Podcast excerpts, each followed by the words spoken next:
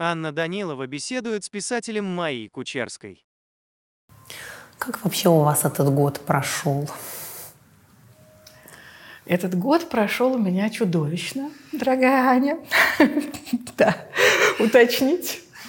Эм, вы знаете, что тут тоже интересно, что меня каждый раз поражало, когда вот эти слова в марте, в апреле и в мае, вот в это время, слова «я совсем не могу работать», я читаю только новости. Я больше не могу ничего читать. Я перестал, перестала спать. Я не вижу никакого будущего, никакой перспективы.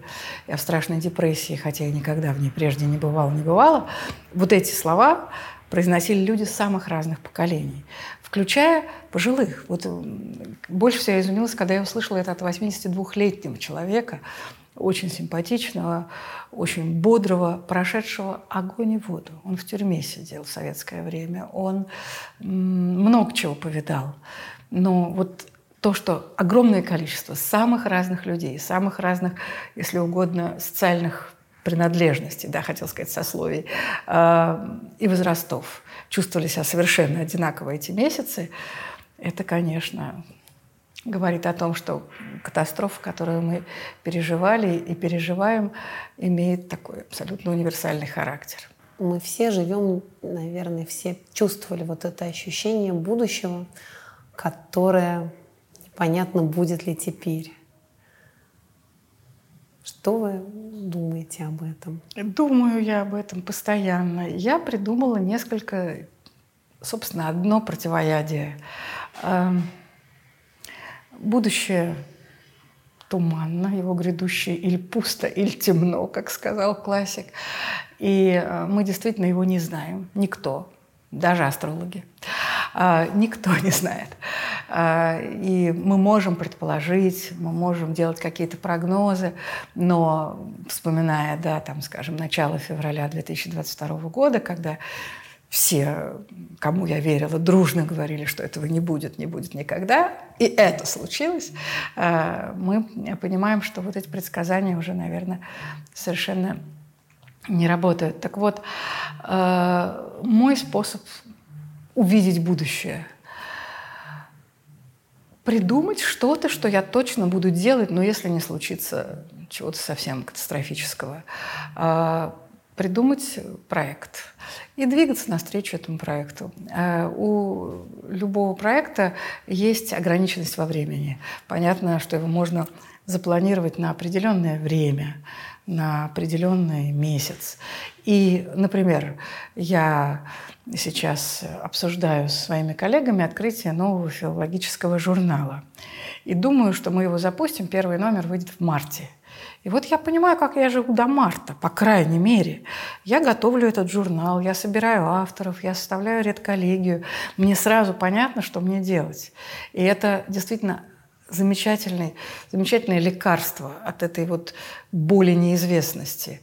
Э, самому управлять этой неизвестностью э, в своих пределах, в, своих, в пределах своих возможностей. А, события февраля застали вас в Америке. И а, в тот момент, когда очень многие уехали из России, вы, наоборот, вернулись. Что было для вас самым, может быть, таким важным, неожиданным, когда вы приехали? Вы писали про то, какой казалось там Москва, дом оттуда. Что вообще это было такое возвращаться? Возвращаться. Ну, для этого надо сказать, что такое было там быть в эти дни. Да? А, во-первых, жизнь человека, который жил в Москве, и который жил в Нью-Йорке, как я, в марте, апреле и мае. В общем, я как датирую маем, потому что это примерно то время, когда я вернулась сюда, в самом конце апреля. А, особенно не отличалась. Более-менее одно и то же. Новости, э, новости и новости. И ожидание хоть одной хорошей новости, а ее все что-то никак не восходило. Не всходила она на нашем небосклоне. И только, как известно, оттуда гораздо страшнее. И когда я слышала от каких-то людей э, что-то в, такого, в таком роде, которые здесь живут, да вообще-то все то же самое – Я каждый раз сглатывала и говорила, как? А вот я читаю, что не то же самое. Но на уровне быта, в общем, до известной степени то же самое. И эм, когда я вернулась, э, а, уже к вашему вопросу, если обращаться, ну что я испытала? Понимаете, я же оказалась дома. Я испытала острую радость. Ты действительно, э, когда ты находишься там, и когда ты не юный и очень адаптивный человек, а вот уже зрелый, ты, ну, как будто действительно под водой плывешь плывешь вот под водой, тебя, ты можешь дышать, но дышать тебе тяжело. А тут ты оказываешься над поверхностью воды, и вдруг, ах, а дышать-то можно в полную силу, да, во все легкие. И, и понимаете, это во-первых. И во-вторых, но самое главное переживание, я даже о нем уже говорила, но я еще раз, оно такое острое, что я могу говорить о нем бесконечно. Самое главное переживание, когда, ты, когда я вошла в аудиторию университета. И хотя я до этого в Америке прочитала довольно много разных лекций в разных аудиториях университетских студентам на английском и на русском языке. И вроде бы делала то, что я привыкла. А, и то, как я это привыкла делать, так, так, тем же голосом, а, в той же манере. Но стоило мне пересечь э, дверь да, и войти в аудиторию Высшей школы экономики, где я преподаю, и увидеть своих студентов, и начать с ними говорить, у меня, знаете, было ощущение, что вот теперь, вот теперь это я. Душа вот в эту секунду раз и вернулась в тело. Где она гуляла до этого, когда я была в Америке, я не знаю. Но вот произошло чувство такой полноты и полноты самоидентификации. Да? Я только здесь я вот с этими ребятами, с которыми я разговариваю, вот в этой аудитории, когда за окошком старая басман. И для меня вот действительно очень остро стал вопрос о том, что такое я, идентичность, да, идентичность, в чем она, в чем она заключается. И раньше я пребывала в иллюзии, что идентичность – это то, как ты думаешь. А, ну, чувствуешь, думаешь, твои взгляды. Оказалось, что в эту, вот в эту огромную вселенную идентичности входит очень много планет. И одна из них – это твоя собственная квартира. Другая – это твой собственный двор. А, третья – это школа, в которой ты училась, мимо которой ты можешь случайно пройти находясь в городе Москва, но не в городе Нью-Йорк. И так далее, и так далее. То есть оказалось, что э, огромное количество каких-то деталей, воспоминаний, предметов – это тоже ты, это тоже ты. И я была этим потрясена. Я, я не знала этого. Я это узнала вот этой весной, когда я вернулась в Москву из Америки. Поэтому, когда значит, все говорят, ну, что ты вернулась, ну, э, я, во-первых, вернулась. Хороший вопрос, и готова на него отвечать бесконечно тоже. Ну, я вернулась, что называется, из самых разных, в том числе сентиментальных соображений – много обязанностей, много некоторое количество людей, которые от меня зависят и которым я только тут могу помочь, а там не могу, просто потому что это далеко и не всегда можно так быстро среагировать. Эм, ну и, кроме того, вот это ощущение, что э, я, Майя Кучерская, Майя Кучерской могу быть только в Москве. Это грустно, потому что это страшная ограниченность. Ну что это такое?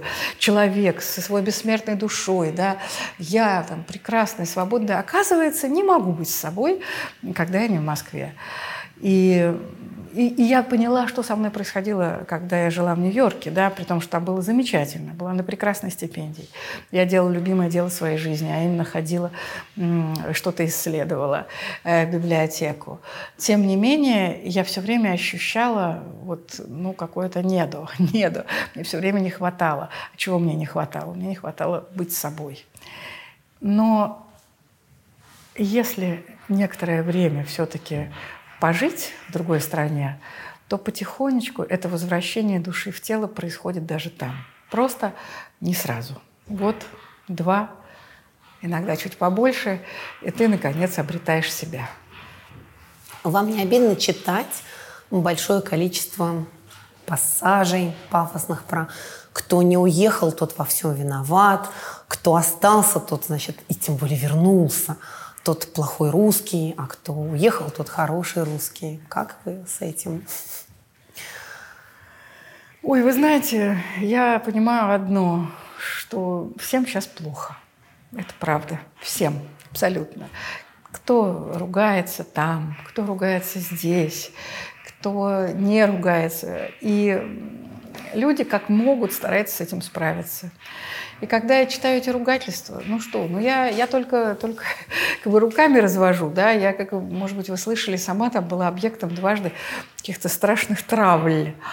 Но, понимаете, когда ты читаешь э, какие-то проклятия в свой адрес от людей, которые тебя не знают, то ты даже не можешь на них особенно и реагировать, потому что ты думаешь, что ими движет, что ими движет, кроме внутренней боли, внутреннего отчаяния, внутренней какой-то разрухи.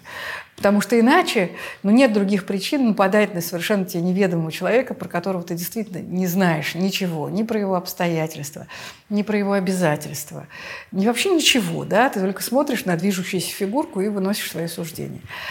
Все, э, все понятно. Понятно также и то, что почему-то многим людям очень важно э, быть уверенным, что они правильно поступили. И хотя самые разные другие мудрые люди сказали, что здесь нет правильного выбора, да, уехал ты, не уехал, остался ты, не остался, каждый это решает, исходя из собственных ощущений и обязательств. Э, тем не менее, все равно нужно быть уверенным, что ты прав. А чтобы быть уверенным в своей правоте, соответственно, надо поддерживать тех, кто совершил похожий на твой выбор, и осуждать тех, кто совершил не похожий. Ну и все. Так что я вот так к этому отношусь, как к естественной такой ограниченности любого человека, и моей ограниченности тоже. Я э, тоже э, наверное, ну, как, как любой человек. Не могу никакого объективного суждения ни о чем вынести, а исхожу только из собственного опыта и собственных представлений. Вот и все. Поэтому с этим все понятно. Другое дело, что с этим трудно бороться. И вот когда этим летом мне тоже по самым простым семейным обстоятельствам пришлось оказаться в Америке. Это не была уже зима, это было уже лето. И когда я попадала в круг как раз русских людей, которые там давно живут, много лет, которые не бежали сейчас, я вдруг впервые почувствовала, что где-то примерно в районе лба у меня клеймо. Она оттуда. Она оттуда. Она уже там была, и она приехала. И, наверное, так себя чувствовали люди, приехавшие из коммунистического э, СССР, в том, что ты все-таки разделяешь э, позицию э, тех, кто принимает решения в нашей стране и прочее, и прочее, а, оно, оно, оно в воздухе висело. И понимаете, не будешь же бить себя в грудь и что-то объяснять. Ты просто, ты просто это чувствуешь и понимаешь, что это новая реальность. Что вот теперь тебе с этим жить. С таким клеймом человека, э, который приехал из России. После 24 февраля. Вы об этом говорите так, как будто у вас есть какой-то потрясающий совершенно внутренний иммунитет против этого, как будто вам, не знаю, не обидно, не больно, не страшно. Я вижу, как многие люди, которые это слышат, просто вот рассыпаются, потому что это очень тяжело. Откуда у вас так? И так ли? Ну, потому что возвращаясь... У вас же фактически да. первое выступление здесь, когда вот вы приехали, была какая-то презентация да, книги, фактически сорвали непонятными, значит, претензиями. Незабываемая сцена, да, незабываемая. Все-таки оно было вторым. Сначала я приехала в город Тверь, и выступила в Твери перед читателями. И это вот было мое первое выступление здесь после начала беды, как говорит Екатерина Шульман. А, и а, там было совершенно иначе. Там были очень симпатичные читатели, и никаких скандалов не было. А в Петербурге действительно на салоне Опять же, читатели всегда милые. Те, кто на тебя приходит и находит время, это же те, кто тебя любит. Поэтому зал был составлен из любящих меня людей.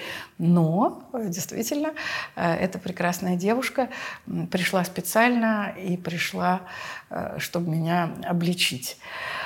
И тут я впервые подумала, ой, да, это, это, это было, конечно, совершенно неожиданно. Я что-то немножко уже перестала об этом думать, но я понимаю, что у нее тоже, видимо, болело. Она так и не появилась. Я ее призывала назвать свое имя, э, как-то вот сказать, кто она, что она, что ее э, на эту сцену вывело. Это был смелый поступок. Взять, выйти, в аудитории лояльной мне э, сделать поступок против э, меня, да, э, и, но она не появилась. Вот она оказалась прекрасной незнакомкой. Напишу свое стихотворение вслед за блоком. Вы написали, что один из мотивов вернуться был тот, что вы не можете своим студентам сказать просто «гудбай, ребята, семестр мы завершать не будем, так сказать, я вас больше не учу». Почему для вас это невозможно? Вот мы сейчас поняли, что для очень многих это оказалось, ну, как бы сложным выбором, но тем не менее тем выбором, который пришлось сделать. Это хороший вопрос. Я, э, знаете, я до конца сама не, не понимаю, как это устроено на самом деле, потому что среди тех, кто остался, больше людей, э, создавших какие-то институции, занимающих административные должности. Понятно, почему они не могут свое дело бросить. Магистрская программа Высшей школе экономики, литературное мастерство – это мое детище. И, э, ну, да, я ее придумала, да, я ее создала. Конечно, она не была бы такой, какой стала без чудесных коллег. Марины Степновой, э, Дмитрия Харитонова, Александра Борисенко, Галина Юзефович э, и Сергея Гондревского. Я называю всех наших преподавателей э, и многих других.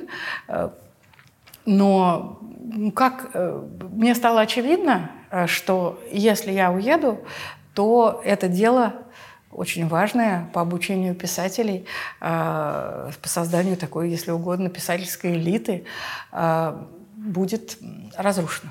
Это стало совершенно понятно. И и мне было жалко его. Ну, жалко мне, но я туда вложила много, много сил, много себя. А, это, во-первых. И, во-вторых, понимаете, это же не абстракция какая-то, это правда живые люди. Вот я сказала, что когда я вошла в аудиторию, я почувствовала себя собой.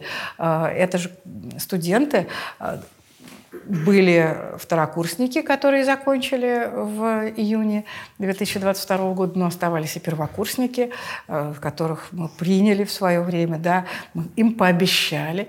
Ну, ну как, как бы это, это совсем бесчеловечно, вот так вот взять э, и, и, и все рушить в их жизни. Да? У нас достаточно, достаточно разрухи, достаточно э, всякого людоедства сейчас вокруг.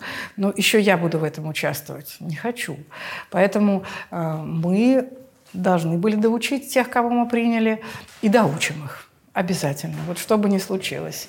Э, я не вижу никаких причин не исполнять свои обещания этим чудесным молодым людям, которые у нас учатся. Один другого талантливый. У нас такой отбор, да, 10 человек на место. Э, отбираем лучших из лучших. И вот этим сливком да, общества нашего писательского я буду их обманывать, по сути. В общем, я, я действительно это не понимаю. Будь я рядовым преподавателем, мне было намного бы легче. И многие мои коллеги э, как-то вот этих терзаний не испытывали, ну, потому что они тоже просто закончили многие учебные годы и уехали. Ну, нормально, нормально. Вполне, вполне понятно. Ну, вот так.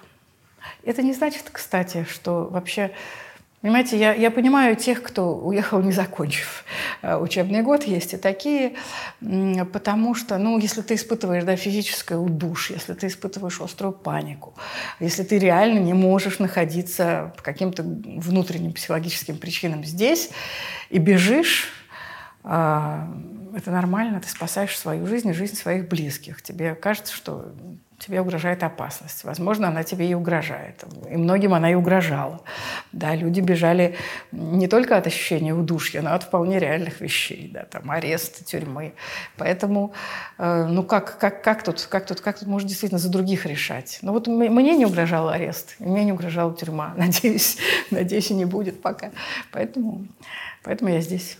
Главный вопрос, который я слышала от родителей своих учеников и от тех э, молодых людей, студентов, с которыми я работала весной, мне кажется, был вот этот вопрос, как жить, когда непонятно, что у тебя с будущим, когда это будущее украли, когда, э, не знаю, вот мы не можем сдать ни одного экзамена на иностранный язык, э, у нас был бакалавриат, магистратура, сейчас с ними непонятно что, и вот, вот такое чувство, что мы шли, А тут положили камень на середине дороги. Как вы со студентами об этом говорите? Говорят ли они с вами, задают ли такие вопросы?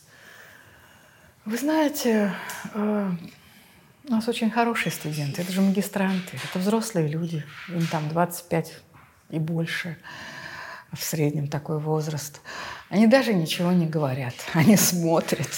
Они смотрят. И вот у нас было действительно занятие 21 сентября. Я вот его не забуду. Когда я вдруг вхожу в аудиторию, вижу, что лица перевернуты у всех. И у мальчиков, и у девочек. Они просто перевернуты. Значит, вот э, что делать, как жить, куда двигаться. И единственное, что я могу на это ответить, тем более дело у нас такое хорошее, писательское. Ничего ж не надо, просто писать. Э, ни лаборатория не нужна, ничего не нужно. Только вот э, компьютер и, и все, и голова. Э, поэтому в ответ на эти перевернутые лица, ну, какие-то слова мы даже сказали.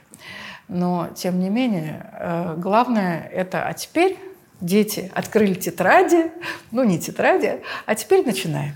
Сегодня у нас тема и пошел учебный процесс. И знаете, э, вот и ответ, что делать с будущим, ну жить в настоящем. Вот сейчас у нас, сейчас у нас пара, э, мы должны обсудить, как создавать живого героя, как сделать так, чтобы у него глазки блестели, чтобы он был веселый или наоборот грустный, меланхоличный. Как вот сделать живого героя? И все. И понимаете, к концу пары эти лица, вот, которые были, значит, они обратно раз-раз-раз возвращаются. И то же самое у нас с Мариной Львовной Степновой э, отпускает. Отпускает. Это просто, это пока мое единственное, главное лекарство против всего происходящего. Э, делать свое дело, преподавать, общаться и, э, и, ну, и делать то, что нужно сейчас. Да? Понимаете, я подумала вдруг, что, наверное, сейчас самые счастливые люди – это те, у кого младенцы. Ну, в широком смысле, там, маленькие детки. Ну, ты не можешь его не покормить, э, ты не можешь его спать не уложить, а ты должен его помыть, много-много-много забот, которые тебя э, погружают, собственно, в насущное, необходимое и немного отодвигают от тебя э, глобальные проблемы. Возможно, я ошибаюсь. Я разговариваю с мамой младенцев, я понимаю, что, возможно, это не так, но, вот, но мне, мне, мне почему-то так кажется. Мне кажется, что на уровне бытовом физиологическом действительно вот этот вот круговорот поесть, покормить, переодеть, уложить, он очень сильно отодвигает все твое внутреннее горе. Действительно так. Я переживала смерть первого мужа с шестимесячным ребенком, и действительно вот это очень меняет фокус. Но возникает другой момент, что я тебя рожала не в такой мир. Какое-то такое чувство огромного, в том числе обмана и своего ребенка тоже. Ну, понимаете, да. Понимаете? Я всегда вспоминала в эти моменты, у меня любимая моя настольная моя книжка была про Гулю Королеву. А, вот. И я помню, как а, они из Киева уходили в Уфу, она была беременна, и э, значит, Ильина, автор, как раз очень описывала вот это вот чувство беременной женщины, которая надеялась на светлую комнату, удобную коляску, кроватку. И вот у них, значит, тыл, Уфа, непонятно что и так далее. Я прям очень часто именно к этому моменту как-то внутренне возвращалась, причем ну, и, и со своей стороны, и думая обо всех тех, кто непосредственно находился в эпицентре беды. Ну, это, конечно, что говорить, это горе. Это мы, мы, все, мы в ситуации страшной утраты э, глобальные и маленьких утрат, в том числе наших иллюзий, это правда. А, и все-таки, понимаете, а, есть какая-то, опять же, правда, вот как это не банально звучит, правда жизни, понимаете, которая заключается в том, что ну вот моя дочка ходит в школу, там есть уроки о важном. А там есть какие-то вот первые, да, эти э, приметы современной э, действительности и реальности. Э, как они с этим живут?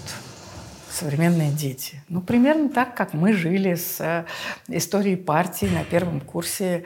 Я еще ее проходила, а уже на четвертом курсе мы ее отменили, вот какую-то там ее модификацию. Это было самое то время. Ну, примерно так же. Но относится как к некоторой неизбежности, которая не затрагивает ни душу, ни взгляды. Э, и главное, что, похоже, к этому также относятся и те, кто вынуждены а, преподавать эти уроки. Словом, вот вот эти, вот эти вот вскрики, которые я тоже слышу, ах, как могут ваши дети ходить в эти школы. Да так же и могут, они там тусуются, им там хорошо. Для меня это еще один якорь. Я вижу, как хорошо здесь моей дочке среди своих ровесников. У них сейчас самое время, самое золотое общение. Они, наконец, вот вкусили сладость этого э, проживания жизни друг с другом, да, рядом, подростки. Им больше всего хочется тусоваться. А как что поменялось за этот год в вашем в, в процессе обучения писать, в том, как стали писать, и поменялось ли что-нибудь? Вот я просто очень много думала о том, что я никогда не любила и не понимала поэзию. Для меня это всегда было что-то такое, что надо учить, надо разбирать, это здорово, прекрасно, но что-то абсолютно такое вот, прошу прощения, у всех некое такое вот избыточное. И в этом году я увидела, что пока у тебя абсолютно нет слов, именно те, кто пишут стихи, эти слова подбирают. И они прямо вот дают название тому, что происходит. То есть у меня произошло такое вот прямо переосмысление всей поэзии вынужденное. Что происходит у вас? Да, я тоже это заметила, что просто полились потоки э, поэтические, и эти очень хорошие стихи, их правда много. И даже те, кто молчал много лет, вдруг стали писать и писать эти замечательные стихи. Ну вот я снова стала поклонницей, и была раньше, ну как-то замолчал как раз Юлия Гуголева, например. Э, прекрасные, очень современные стихи. У этого достаточно простое объяснение, почему так, почему э, стихи рождаются сегодня, а вот с прозой мы этого такого изобилия не наблюдаем. Потому что стихотворение – это песня. Да? Э, человек поет, когда ему радостно или когда ему, наоборот, грустно. И в общем, это такой выкрик эмоциональный. Вот и все. А проза – это некоторая работа, это сосредоточение, это долгая дистанция, вот что важно. Поэтому, чтобы написать хорошую прозу, ну, нужно время и гораздо, кажется, больше душевных сил. Поэтому, поэтому стихи стали рождаться, и действительно нам наши поэты помогают почувствовать в словах то, что иногда кажется совершенно невыразимо. Огромное им за это спасибо. Что происходит с современной э, прозой? Э, я пока не очень понимаю. Я не сомневаюсь в том, что все наши переживания найдут свое воплощение в текст. Сразу опыта появилось очень много. Да. современных писателей. Я думаю, что ну, просто не может быть иначе. Очень э, большая будет серьезная перспектива перспектива у украинской литературы, потому что это совсем другой опыт, и он, безусловно, на волне его должны родиться, и уже родились, несомненно, э, новые современные авторы. А что касается российской литературы, э, я пока тоже затаилась и жду. Э, детям же нашим, мы их называем дети, хотя это не дети, никакие взрослые 25-летние молодые люди. Мы с Мариной Львовной Степновой, мы вдвоем в классе, поэтому я все время говорю «мы» — это не от мании величия, а от просто реальности. А, мы говорим в ответ на вопрос, о чем писать теперь вообще, что теперь делать, как вообще быть, ну, кому это все нужно, бумага дорожает, премии закрываются, издательство объявляются иноагентами. Ну что делать? Ну действительно нормальные профессиональные вопросы. В какой нам мир, кому нам писать это все? Но мы очень просто отвечаем, что, во-первых, о чем бы вы ни написали, а, если вы напишете это хорошо, этого достаточно. Главное все равно качество текста. Литература – это всегда притча.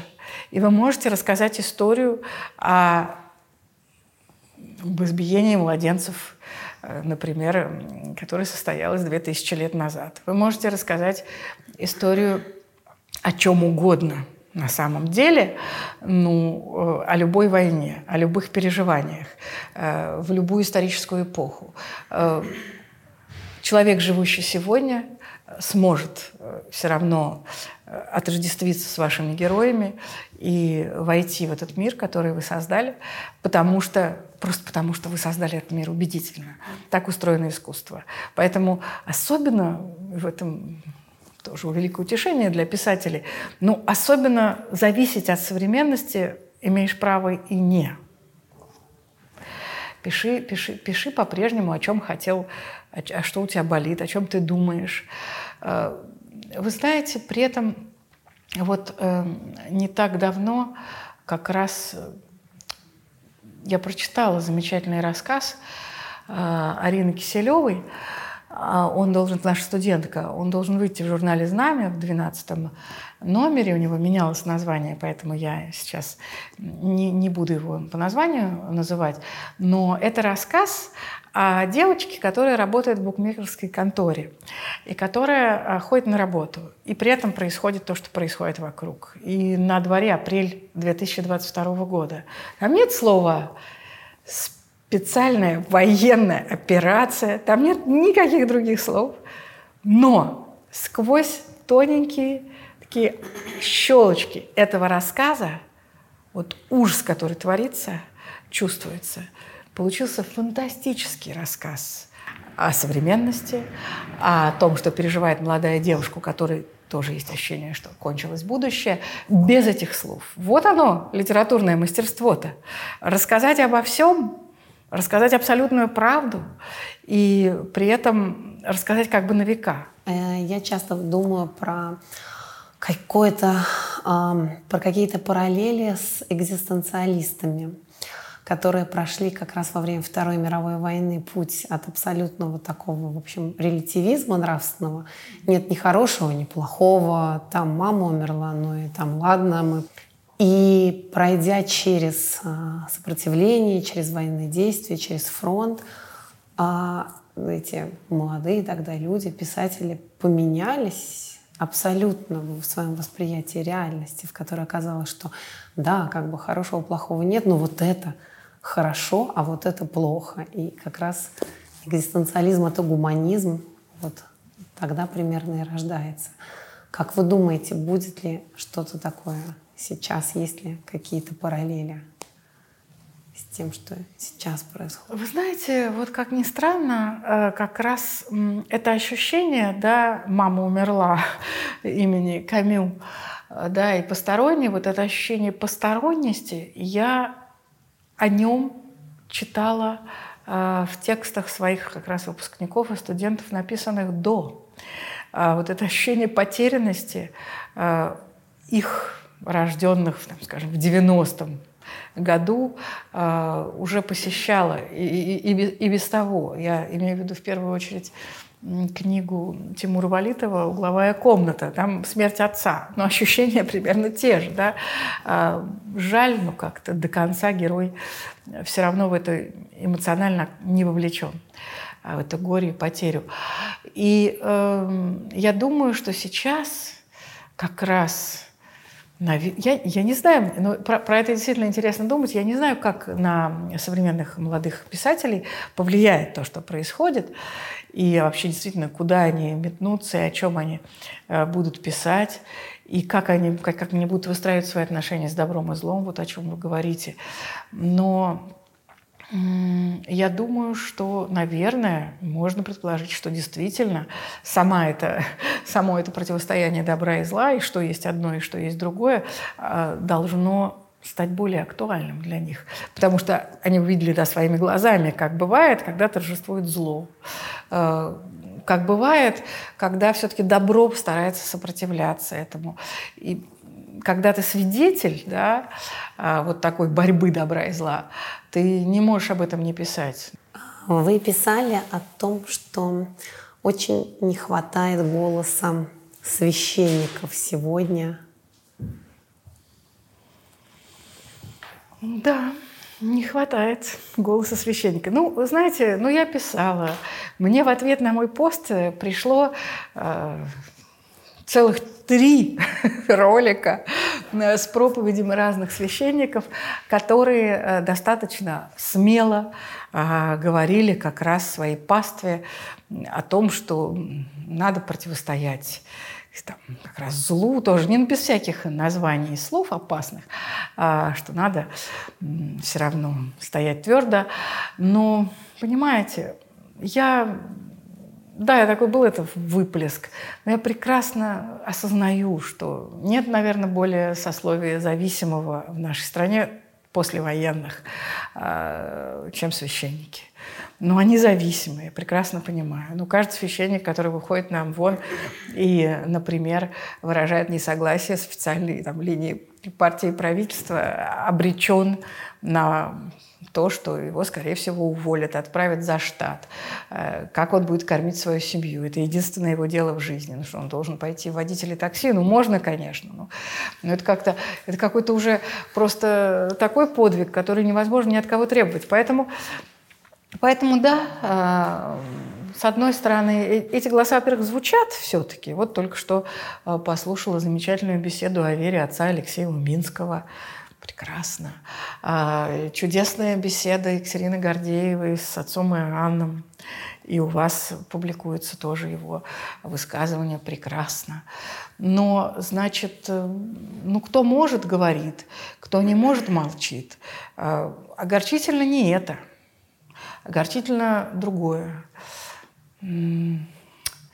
Но я даже не знаю, как об этом говорить, потому что не потому, что я боюсь, значит, цензуры, а потому что я, правда, у меня до конца нет сложившегося понимания, что это. Но ведь огромное количество священников, вам, наверное, это лучше знать, а, оказались не готовы проповедовать Христа, любовь. Они э, почему-то не могут сказать простое. Ну вот что я и написала в том самом посте. Убивать нехорошо. Э, живой человек не должен убивать живого человека. Христос объяснил нам это очень давно. И даже до Христа э, это было известно. Была такая заповедь «не убий». И вот отсутствие этой проповеди от имени Христа, проповеди любви, меня удивляет. Вы много вообще писали про разные кризисы, связанные с верой. Вот вспоминается иногда почему-то э, ваш рассказ про православного ежика, как они стали крестить православную белочку, и белочка в процессе крещения утонула. И они, кажется, сказали, что ну, ничего, зато крещенная умерла. Ну да, вот вы знаете, как-то эта православная жизнь в России, она действительно очень причудливо сложилась. Это, это действительно так. А, так много было рабства, так много было насилия в истории нашей страны. Так часто действительно строили прекрасные там, дворцы, железные дороги и города, хоть это и общее место на костях, что как-то вот это насилие и привычка к нему, видимо, уже впиталась, впиталась э, в какой-то в русский, не знаю, представление обо всем, и в том числе э, и православие, его русский извод как-то перестал действительно различать, э, где насилие, а где любовь. И, собственно, история про утонувшую Белочку ведь об этом, да, о том, что э, христианство проповедует любовь, а не, а не, а не заталкивает э, в, вот, в веру, чего бы это ни стоило. Где Бог, когда происходит такое страдание? Вопрос к Богу. Где Он? Вы знаете, как ни странно, еще даже до пандемии меня стало охватывать чувство, что вот эта наша жизнь, э, поехать на Брейгеле в Вену, когда там выставка, э, провести уикенд в Европе. Ну, я не отношусь к этим людям, но многие рядом со мной относились. Э, кончится. У меня было ощущение какого-то, знаете, вот правда, э, Римской империи накануне разрушения, какой-то абсолютной переполненности и насыщенности, и перенасыщенности. Жизни, э, жизни э, каждого, вот, кто неплохо жил. Причем это, разумеется, речь идет об очень узкой прослойке, не обо всей стране. Страна жила иначе. Я это тоже хорошо знаю, потому что много где бывала. Но это жизнь Москвы. Вот тогда так, так, такое у меня было от нее ощущение, что не сегодня-завтра это кончится, потому что так нельзя был такой священник замечательный, отец Павел Груздев, который говорил э, часто «зажрались». Да, он говорил это уже и в 80-е годы, и в 90-е. Ну, он в лагере сидел, знал, что такое голодать, и знал, что такое зажраться. В буквальном смысле этого слова. Много еды на столе.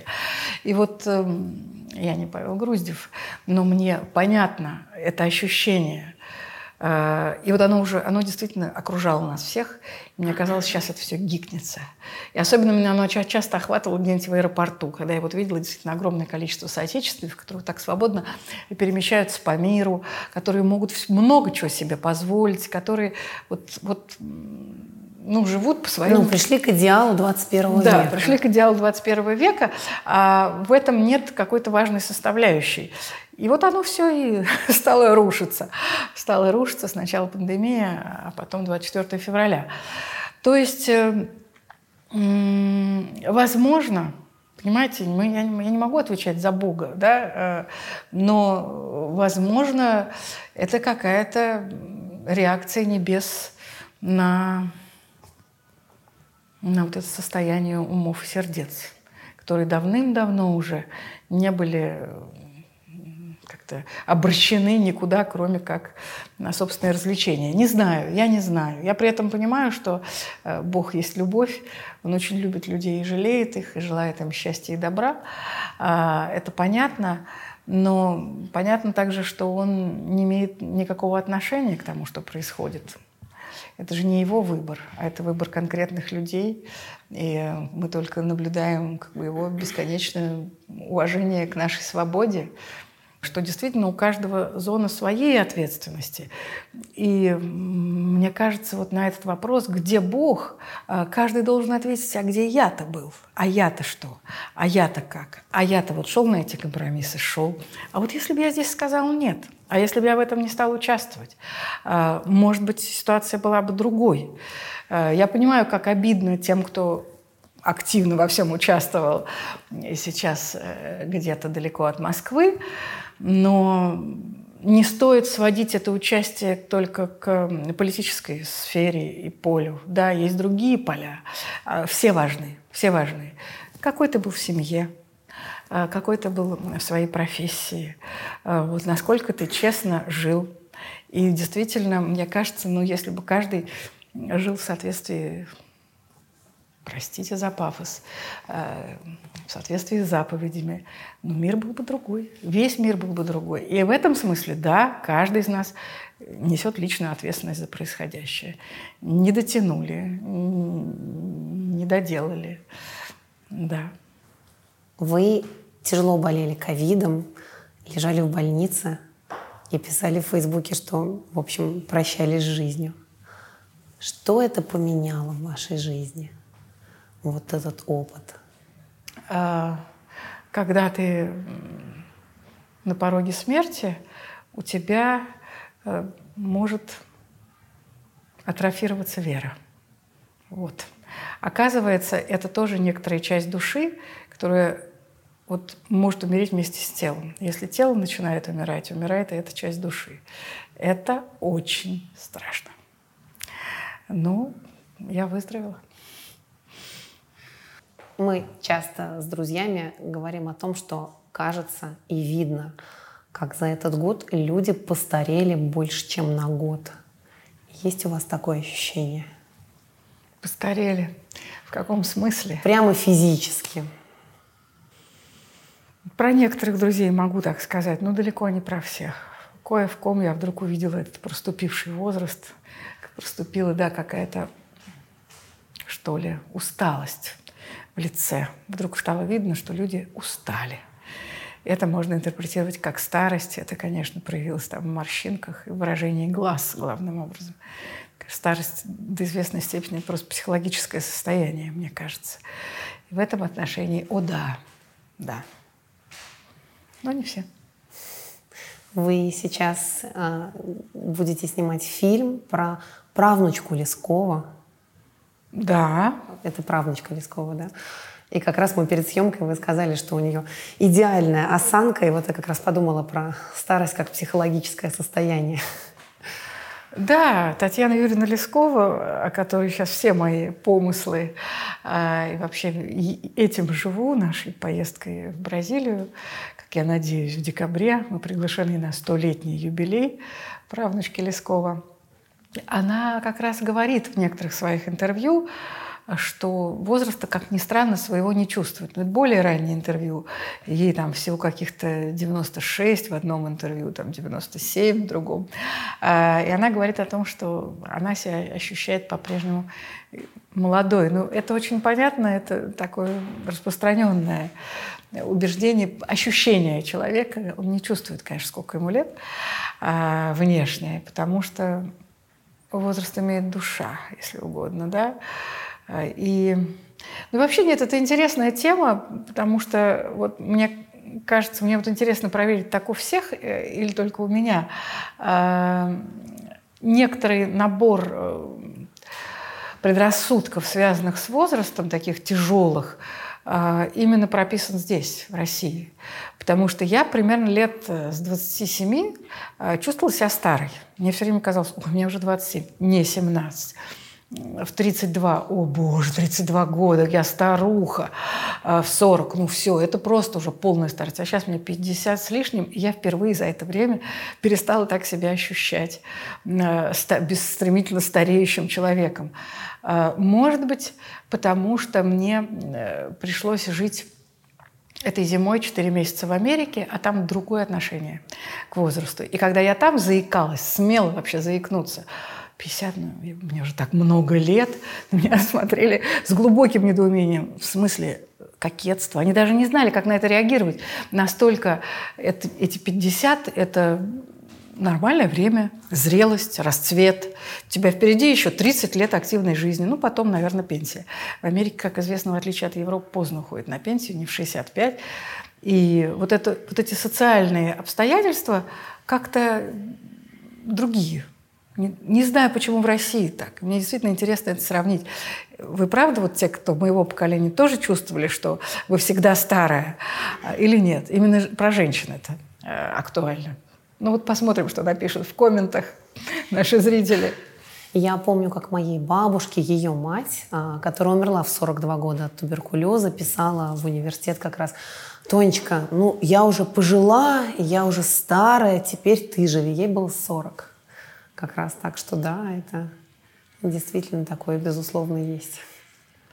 Ну, понимаете, нет, были, был круг представлений с этим связанных XIX э, века, да, старик 45 лет, это мы знаем из Тургенева. Да, естественно, и это не имело никакой национальной привязки. Но мне кажется, потом вот этот старик 45 лет, он э, поселился прочно в России. Я не знаю, так это или нет, но по ощущениям, да. Как-то, хотя сейчас, последние лет 30, ситуация стала меняться. И как раз вот эти замечательные проекты Владимира Яковлева, они рассчитаны именно на тех людей, которые уже совершенно иначе себя чувствуют в своей в возрасте счастья, то есть 55 плюс, а, потому что они в другом обществе уже существовали. можете рассказать про свой фильм подробнее? Как вы познакомились вообще? Как вы нашли правнучку Лескова? Ну вот это как раз к вопросу о будущем. Это еще один проект, который освещает мне путь до 6 декабря уж точно, потому что 6 декабря исполнится 100 лет Татьяне Юрьевне. А, я нашла ее просто. Я знала, что она существует. Я читала с ней интервью. А потом ко мне обратились э, прекрасные люди из Бразилии и сказали, что хотят передать ей мою книгу о Лескове, и чтобы я написала ей э, лично эту книгу. И дальше они поехали в Бразилию, я в тот момент была как раз в Нью-Йорке, и нас с Татьяной Юрьевной соединили по Зуму. Ей вручили мою книгу, а я увидела ее впервые и была абсолютно очарована – Потому что это и правда человек из другой далекой, уже ушедшей эпохи, в том числе языковой. Меня поразила ее речь. Она говорит так, как ее научила ее бабушка, ее тетка, а, родившиеся в России до революции. И они говорили вот тогда другим русским языком, чем мы с вами сейчас говорим. И у меня вот это погружение как бы, в абсолютно такое прошлое языка, э, живого, гибкого, но другого, э, просто это меня потрясло совершенно, не говоря о том, что она сохраняет огромное обаяние, огромную жизненную энергию. И на вопрос, что вас держит на плаву, как вы, как вы вообще э, просыпаетесь каждое утро, она ответила, интерес к жизни – мне очень интересно, что происходит вокруг. Мне все интересно. В общем, она меня просто обезоружила, и я поняла, что этим надо делиться, потому что, ну, действительно, рассказать Татьяне Юрьевне нужно всем. И мы затеяли э, снять фильм, и даже уже купили билеты на мою премию «Большая книга». А теперь дело за малым. Надо э, снять фильм, надо его сделать и надо его показать. Ну вот мы затеяли краудфандинг, и я надеюсь, надеюсь, что благодаря э, нашим зрителям э, цифры там немножко подрастут, потому что э, фильм для меня, как для писателя, это было тоже такой новостью. Я слышала как-то издалека, а теперь я это вижу. Это дорогое дело. Но я это как-то впервые ощутила только сейчас. И тем не менее, меня этот проект радует, и я надеюсь, что у нас все получится. Правмир. Чтобы менять, нужно говорить. Не забудьте подписаться на наш подкаст.